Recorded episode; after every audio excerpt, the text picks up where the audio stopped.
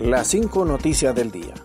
A continuación te presentamos las noticias más importantes de este viernes 12 de mayo del 2023. Honduras y China negociarán un tratado de libre comercio tras establecer relaciones. El canciller de Honduras, Eduardo Enrique Reina, dijo este viernes que su país negociará un tratado de libre comercio con China luego de establecer relaciones diplomáticas a finales de marzo y romper las que tenía con Taiwán. Estaremos iniciando próximamente un proceso de negociación de un tratado de libre comercio con China, lo que será una buena noticia y oportunidades para el acceso de nuestros productos a China con mejores condiciones, dijo Reina en una rueda de prensa.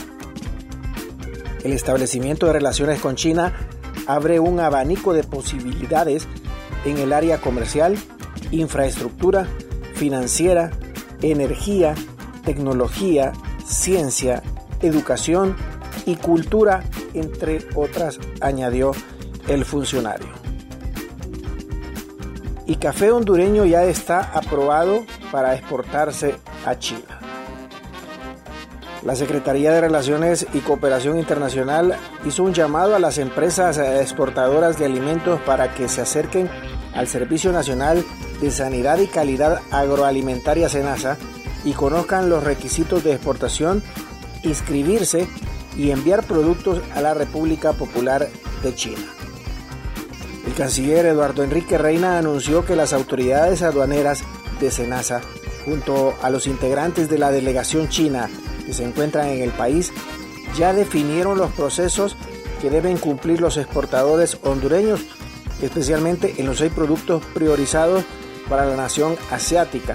Para el caso, el rubro del café ya está listo para llegar al mercado chino, donde se tienen inscritas 10 empresas nacionales.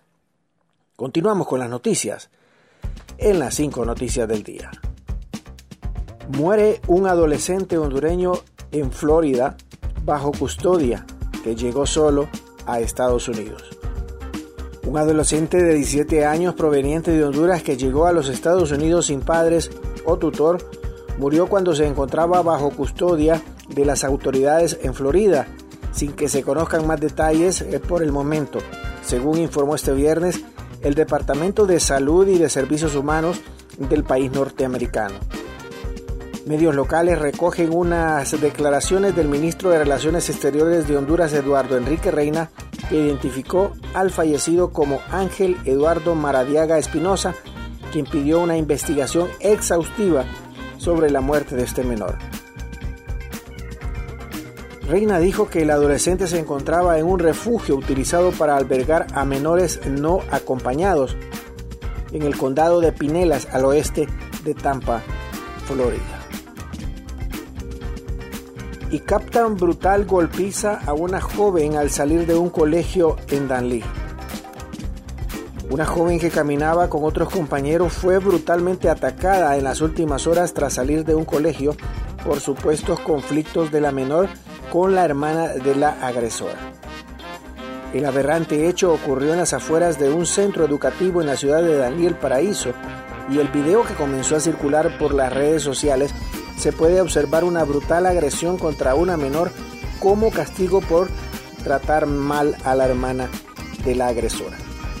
En el video se observa a la mujer agarrar del pelo a la joven y dándole varias patadas en la cara, mientras que un hombre trata de ayudar a la joven, pero la mujer, que se hacía acompañar de otra mujer, lo insulta y este se retira por las amenazas de las mujeres, mientras que otra estudiante graba la terrible y vergonzosa escena y autorizan visita especial en centros penales en conmemoración del Día de la Madre.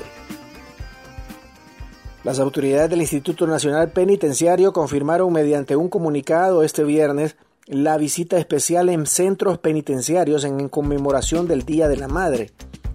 La visita se realizará únicamente los días sábado 13 y domingo 14 de mayo del 2023 las madres tendrán que presentar su tarjeta de identidad para comprobar su parentesco con las personas privadas de libertad.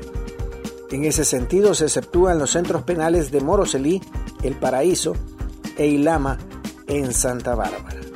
Gracias por tu atención. Las cinco noticias del día te invita a estar atento a su próximo boletín informativo.